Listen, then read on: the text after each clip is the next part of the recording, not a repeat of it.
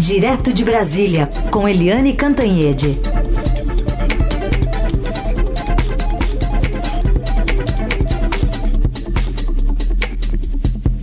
Oi, Eliane, bom dia.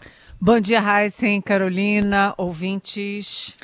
Oi, Eliane, bom dia. Vamos começar com essa confirmação de ontem, né, da decisão de, pelo menos é o que diz, né, o advogado Frederico Assef, de deixar a defesa do senador Flávio Bolsonaro, né, um tweet do próprio senador ratificou essa, essa troca, que agora vai ter um advogado que também já é conhecido, né, entre os políticos. Pois é, o a prisão do Queiroz mudou todo o, o, clima político, né, gente? A gente, semana passada, todo mundo chamou a semana passada de tempestade perfeita, para o presidente Jair Bolsonaro, porque houve é, prisão de, de extremistas bolsonaristas, houve quebra de sigilo bancário de parte da bancada bolsonarista no Congresso.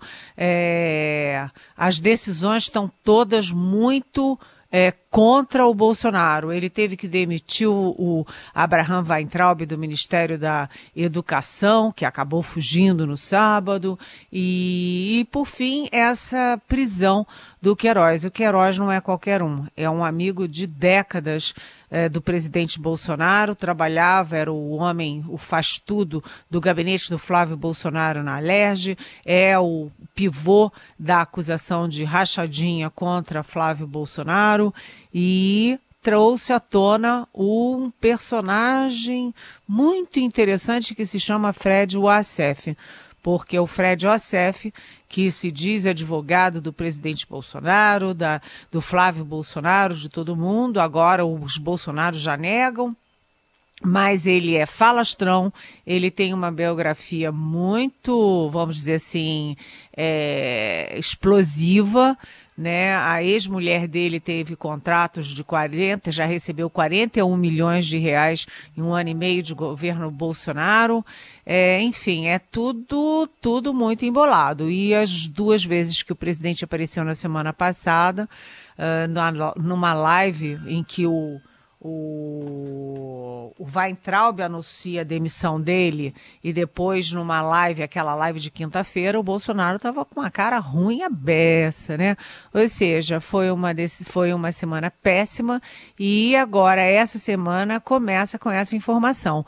Os advogados são todos complicados. O ACF indicou para o Queiroz, imagina só, o advogado, o Paulo Emílio Cata Preta, que era advogado nada mais, nada menos do que do capitão Adriano, aquele miliciano super famoso e tal. Ou seja, você fica misturando mais e mais a milícia com o Queiroz, com a família Bolsonaro, fica um bololô.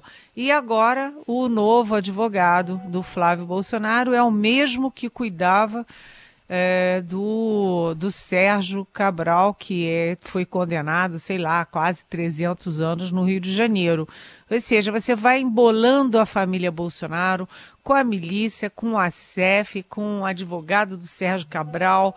Ah, vamos dizer o seguinte: a coisa não está caminhando bem. Aliás, aproveitando esse assunto ainda, Eliane, acho que mudou a pergunta agora. A pergunta era: cadê o Queiroz?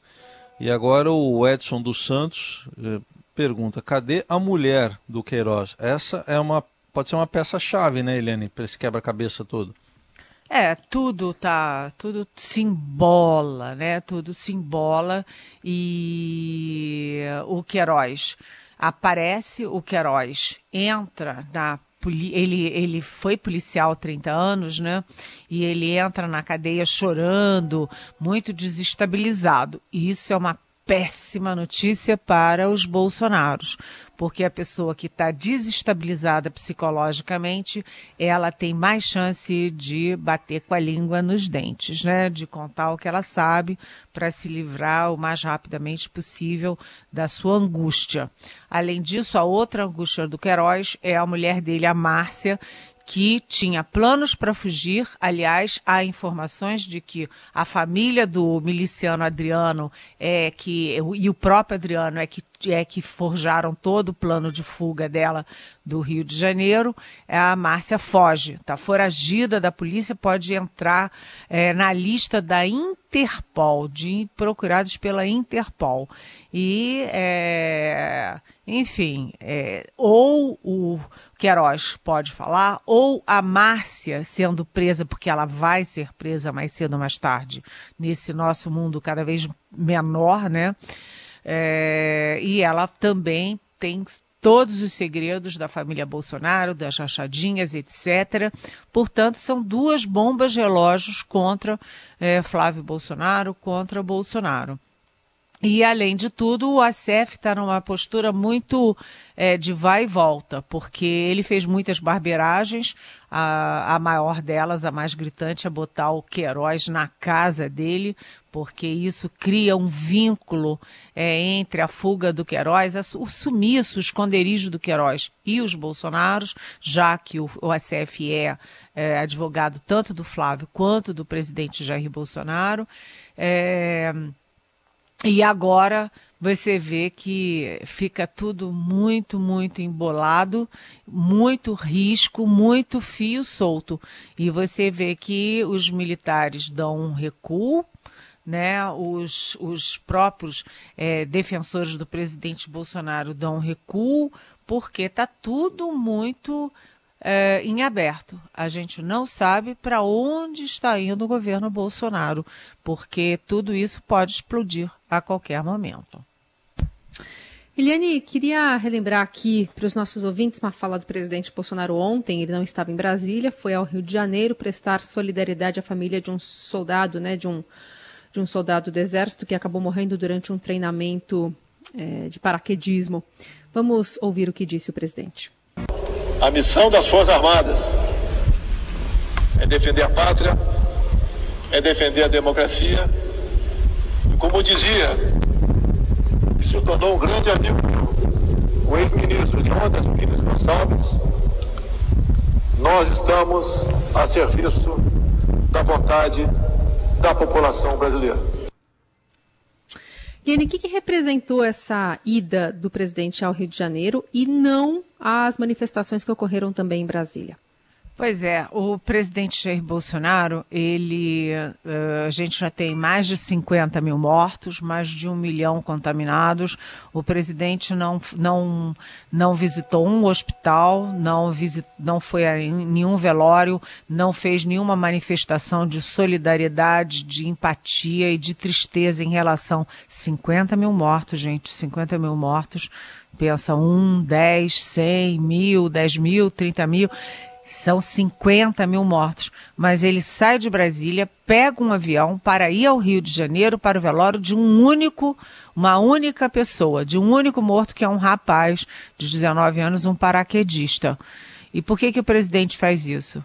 Porque o presidente está preocupado com o próprio mandato, preocupado com o risco de, de impeachment, preocupado com os inquéritos no, no Supremo Tribunal Federal, preocupado com o desenrolar do, é, do Queiroz e está se pendurando mais e mais e mais nas Forças Armadas. Mas se vocês olharem, as Forças Armadas agora deram um passo atrás, porque que, que elas vão fazer? Vão defender o Queiroz? Vão defender o Flávio Bolsonaro? Vão se meter nessa confusão?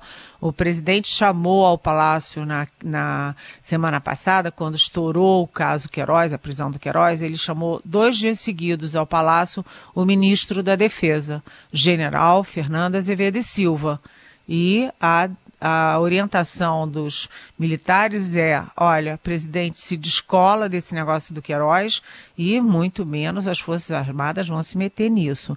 É, o presidente trabalha muito com isso, com o apoio das Forças Armadas, apoio das polícias, né, e apoio da, daquele conservadorismo mais arraigado da sociedade. Igrejas evangélicas é, neopentecostais, é, grupos mais radicais do agronegócio, etc. Mas as Forças Armadas dessa vez estão dizendo: olha, não temos nada a ver com esse negócio de Queiroz e Flávio Bolsonaro, não é problema nosso. Então, é, o presidente vai ao Rio para esse velório para dar um recado às Forças Armadas mas ele precisa fazer isso porque ele está sentindo que as Forças Armadas também não estão muito felizes. É, não vou dizer as Forças Armadas porque nem é correto falar isso, mas vamos dizer assim: os militares ou setores militares estão achando que a coisa não está indo muito bem, não. Eliane, nesse sentido, o Andy Dias pergunta aqui para você. É, em, em, vista às conversas pacificadoras entre o Supremo e as Forças Armadas, inclusive em matéria hoje do Estadão, ele cita aqui, isso sinaliza a preparação do terreno para um possível mandato de transição conduzido pelo general Mourão? Olha, é... o presidente Bolsonaro e é, bolsonaristas li, muito ligados a ele, mesmo bolsonaristas arrependidos que estão achando que o presidente está fazendo tudo errado, é, mas ali há um, uma reclamação comum em que eles dizem que o, o Supremo Tribunal comete excessos, abusos e há uma perseguição ao presidente Bolsonaro.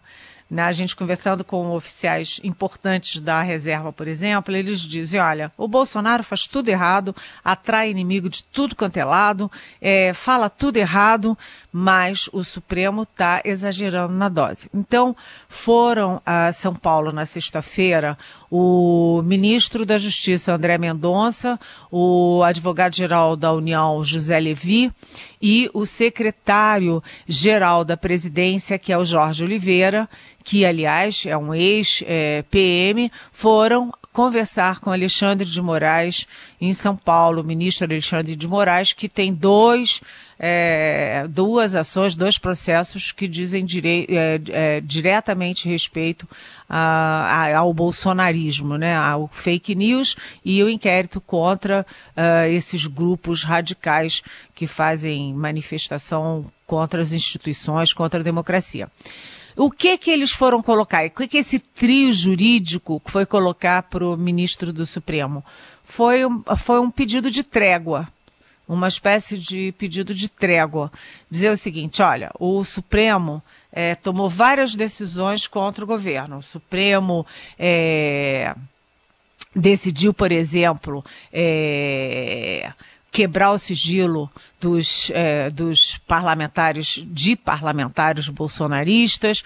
É, o Supremo é, decidiu encaminhar o processo todo contra o Bolsonaro, no caso do, do do, das denúncias do Sérgio Moro. O Supremo decidiu que quem manda no processo todo de combate à pandemia são os estados e municípios. E, enfim, tem várias decisões. Então, agora é, vamos dar um refresco, vamos dar um respiro. O Supremo tem que sair do ataque. Foi o pedido que eles fizeram. É, e o que, que o Supremo diz? Que, primeiro, quem ataca é o presidente. Quem at é, ataca o filho do presidente, os apoiadores do presidente, os extremistas do presidente e o presidente estimulando tudo isso, é, de invadir o Supremo, gente que diz que vai entrar no Supremo e atirar é, é, contra nas costas dos ministros, gente que é, a, diz que tem que estuprar as filhas do ministro, essas coisas todas emboladas, né? E o bolso é tudo dentro do bolsonarismo. E o Bolsonaro estimula manifestações golpistas. Há duas, duas, dois fins de semana, aliás, ele não vai.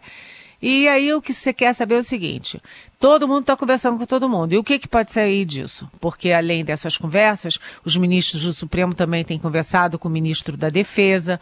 É, o Gilmar Mendes foi até o comandante do Exército, o ministro Edson, é, o ministro, não, o general é, Edson Pujol.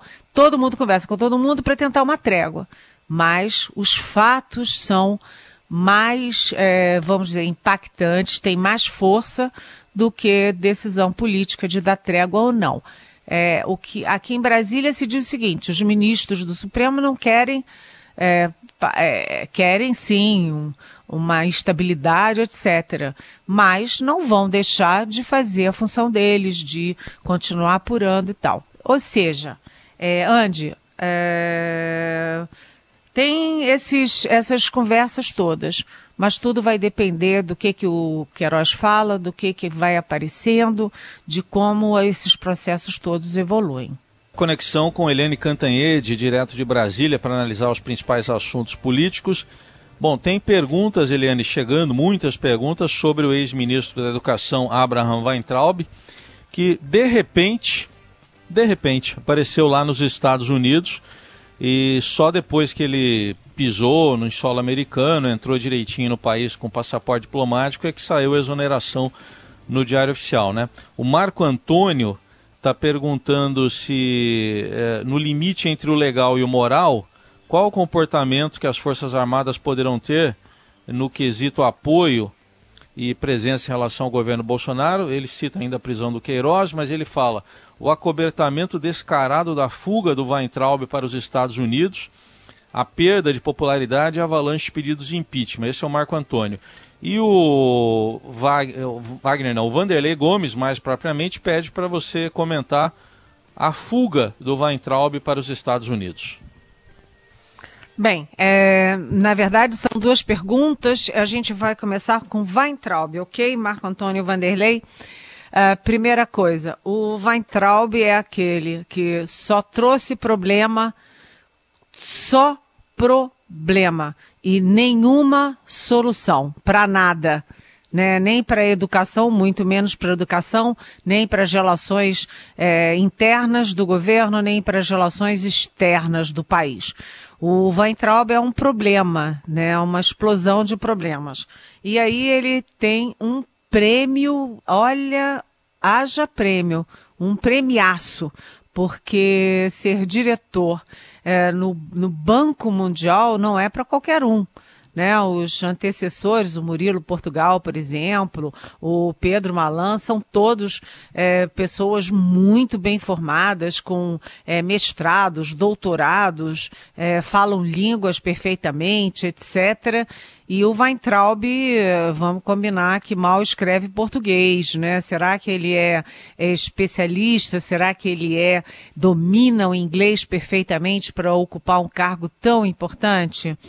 Ah, além disso, o seguinte, o Banco Mundial, ele, enfim, ele tem uma compliance muito pesada, assim. É, chega lá, você não pode fazer é, política interna do seu país, nem de qualquer país. Você não pode dar entrevista, você não pode ficar nas redes sociais fazendo é, confusão. E é tudo que o, o Weintraub sabe fazer é fazer live com guarda-chuva, né, de, de, de é atacar a China, é atacar todo mundo, é, enfim, é, ele inclusive está indo para os Estados Unidos ficar perto do Olavo de Carvalho, é, com a intenção de ser um líder de, da direita, líder emergente da direita, é uma coisa horrorosa. Mas ele no Banco Mundial, ele não vai ter essa chance, não porque os, os, os estatutos do Banco Mundial são muito rigorosos. É estranho o presidente Bolsonaro dar esse prêmio para ele. É estranho o Bolsonaro fazer aquela live em que o Weintraub é o protagonista e o Bolsonaro com uma cara horrorosa, constrangida, é o, é o coadjuvante, quer dizer, é uma live inacreditável. É, é tudo, tudo muito, muito estranho. E aí a fuga. A fuga é, é uma fuga, assim, espetaculosa, né? Ele sai de madrugada, chega em Miami com passaporte diplomático, aí a gente pergunta o seguinte: primeiro, quem pagou a passagem dele? Porque ele não foi a emissão do MEC. Então ele tem que pagar a própria passagem. Só que se ele pagou a própria passagem, ele não está em missão oficial, ele não tem nenhuma é, facilidade diplomática. É, e além de tudo, o seguinte, ele não é denunciado, ele é apenas investigado no Supremo, portanto, ele não estava impedido de sair do país. Claro que seria uma gentileza ele comunicar ao Supremo, já que ele tem dois processos, é, duas ações, ele comunicar que estava saindo, mas ele não era proibido de sair do país. Ele não precisava sair como um foragido, como se fosse um Queiroz, entendeu? Foi um erro dele e, e o presidente foi conivente nisso, porque foi ele botar o pé em Miami que saiu no Diário Oficial a, a, a a, enfim, a desnomeação dele, a demissão dele.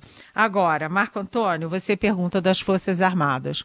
As Forças Armadas é, têm tentando ali segurar a barra, e etc. Hoje tem todos os militares, todos aqueles generais no palácio, inclusive um da ativa, que é o general Luiz Eduardo Ramos, é, secretário de governo, é, mas é, nesse caso agora, é, os militares não querem ter nada a ver, nada a ver com Weintraub, nada a ver com Queiroz, nada a ver com Flávio Bolsonaro, nada a ver com Fred Wassef. Esses problemas são da pessoa Jair Bolsonaro e o MEC. A gente lembra que os militares estavam querendo demissão do Weintraub há muito tempo, antes do vazamento da própria, vazamento não, da divulgação da própria reunião de 22 de abril.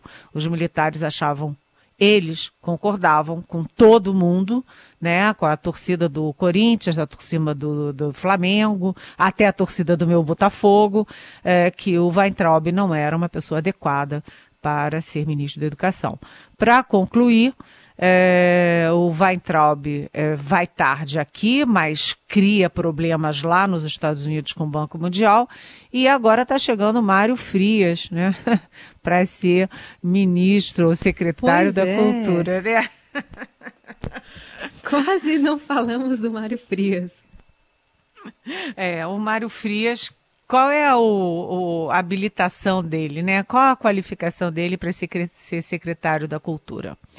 Quem é o Mário Frias? Ele tem curso do quê? Ele já foi gestor do quê? É, ele é famoso pelo quê? É, você tem ministros da cultura que têm muita expressão, eu vou citar um, o Gilberto Gil, tem grande representatividade, né? Mas Mário Frias, e aí vocês me perguntam, então como é que ele foi para lá? Ele foi para lá porque é amigo dos filhos do presidente. Por trás de todos esses problemas, tem sempre os filhos do presidente, que são amigões do Weintraub e amigões do Mário Frias. Mas depois de ter um secretário da Cultura, acabar com o Ministério da Cultura, primeiro, ter um secretário da Cultura que foi que teve aquela encenação nazista, de cunho nazista. A Regina Duarte, que simplesmente foi um vexame. Agora você tem o Mário Frias. O que você pode esperar da cultura e do que, que você pode pensar da importância que o Bolsonaro dá para a cultura? Vocês concluam, tá bom? Ó, só quero dizer uma coisa para vocês duas aí. É, o Mário Frias tem experiência parlamentar porque ele foi deputado numa novela da uma novela da Globo. Ele era hum. Deputado na novela Senhora do Destino do Agnaldo Silva. É, e era o deputado Thomas Jefferson, é, tinha esse nome mesmo, e era um deputado meio esquisito ali, fazia uns acordos, tinha um cabide de empregos lá, gente que não trabalhava no, gabinete. É, é, ele tem essa experiência na novela, pelo menos, tá? parlamentar. Oh, gente, Carolina, você viu o hum. que, que o Heisen acaba de fazer? O, Heisen acaba de, de se insinuar que é. ele era do Centrão. Ele já vai dizer que o presidente deu para o Mário Frias, porque o Mário Frias era do Centrão. E além disso, essa relação do Mário Frias aí com Rachadinha, nessa novela, falando em destino, sei lá, né? Esse Heisen gosta de uma fofoca, né, gente? Não, eu tô é uma, falando de é uma notícia eu tô falando Uma de ficção. Uma notícia quente sobre o Mário Frias. É. Entendeu, né? Olha, eu aposto como é outro que vai dar muita notícia pra gente, viu? Não sei se pelo nazismo, não sei pelos excessos de sorriso e da inutilidade da Regina Duarte, mas ele vai dar muita notícia. É só prestar atenção. Eliane, só pra gente concluir, tem mais uma pergunta aqui do José Sobral, mandou pra gente pela pelo e-mail, aliás, pela WhatsApp, ele quer saber, tem alguma diferença nas atitudes de Dilma tentar colocar o Lula na Casa Civil e o Bolsonaro mandar o Weintraub para Miami? Oi, José Sobral. Na verdade, a única coisa que tem por trás disso é que presidente, os presidentes da República se sentem no direito de fazer qualquer coisa, mesmo uma coisa absurda. Mas a diferença é que a Dilma queria botar o, o Lula na Casa Civil para tentar salvar o mandato dela. Não deu certo, o mandato naufragou, como todo mundo viu. E agora, no caso do Weintraub, é, o Weintraub não tem poder nenhum de salvar o mandato de ninguém. O Lula até teria né, ali com a força política dele, de segurar, de dar um, uma âncora ali, uma, um, um suporte para Dilma. O Weintraub não. Na verdade, o presidente está salvando é o próprio Weintraub e tentando salvar a base dele, viu, Zé Sobral? Porque o Weintraub é daquela direitona braba. Imagina alguém conseguir a essa altura elogiar o Weintraub por algum motivo. Eu queria um motivo que alguém tenha para elogiar o Weintraub, inclusive ou principalmente como ministro da Educação. Mas ele tem aquele discursão de direita ali, direita extremista, é, que tem gente que gosta sem nem entender direito o que, que é e o presidente, portanto, faz isso primeiro porque é, precisa manter o Weintraub bem cuidado. Segundo, para manter os adoradores do Weintraub. Não pode perder esses adoradores, como perdeu alguns aliados do Sérgio Moro. É, mas tudo é cálculo político. Agora, Weintraub não tem o peso do Lula, né? É uma questão muito mais, vamos dizer assim, é, menor e muito mais, vamos dizer assim, olha, é, Zé Sobral, eu diria o seguinte, é, é inacreditável, né? A gente está aqui perdendo tempo, meses discutindo Weintraub, que nunca deveria ter sido sequer nomeado para um ministério tão importante como o da educação. Muito bem, seguimos acompanhando os passos. Weintraub está publicando nas redes sociais onde ele tem almoçado, jantado lá nos Estados Unidos. Lembrando que ele não é, divulga né, o, o, domicílio onde ele está exatamente. Seguimos acompanhando também essas movimentações nos Estados Unidos. Eliane, obrigada, boa semana. Até amanhã. Até amanhã. Beijão.